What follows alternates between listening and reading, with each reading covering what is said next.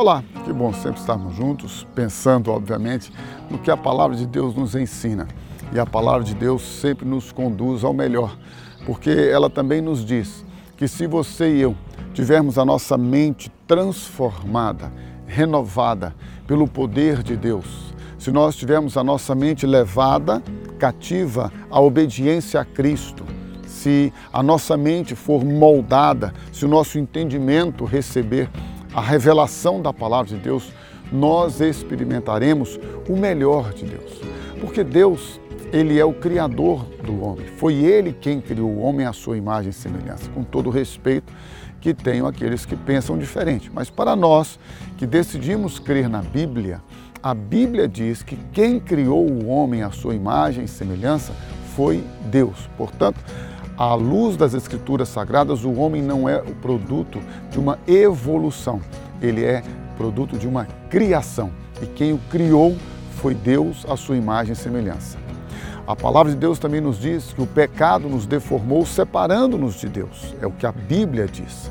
E então Deus, com o seu muito amor, com que nos amou e nos ama, ele enviou o seu filho Jesus para nos salvar.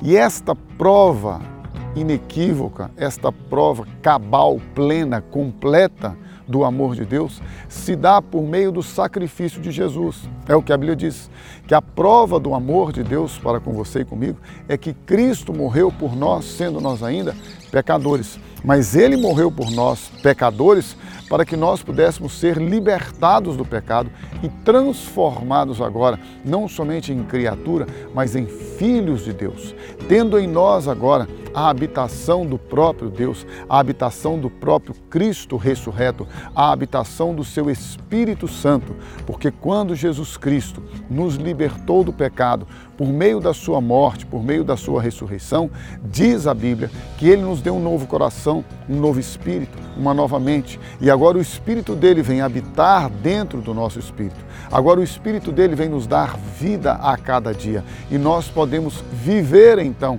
não mais para nós mesmos, mas para Ele, para Jesus, que por você e por mim morreu e ressuscitou, deu a sua vida para ganhar a nossa vida. Você e eu agora podemos experimentar uma salvação plena, maravilhosa, através da pessoa de Jesus. Por isso, não, não pense de outra forma, segundo as Escrituras Sagradas. Entrega o teu caminho a Ele, a Jesus. Confia nele, o mais Ele o fará.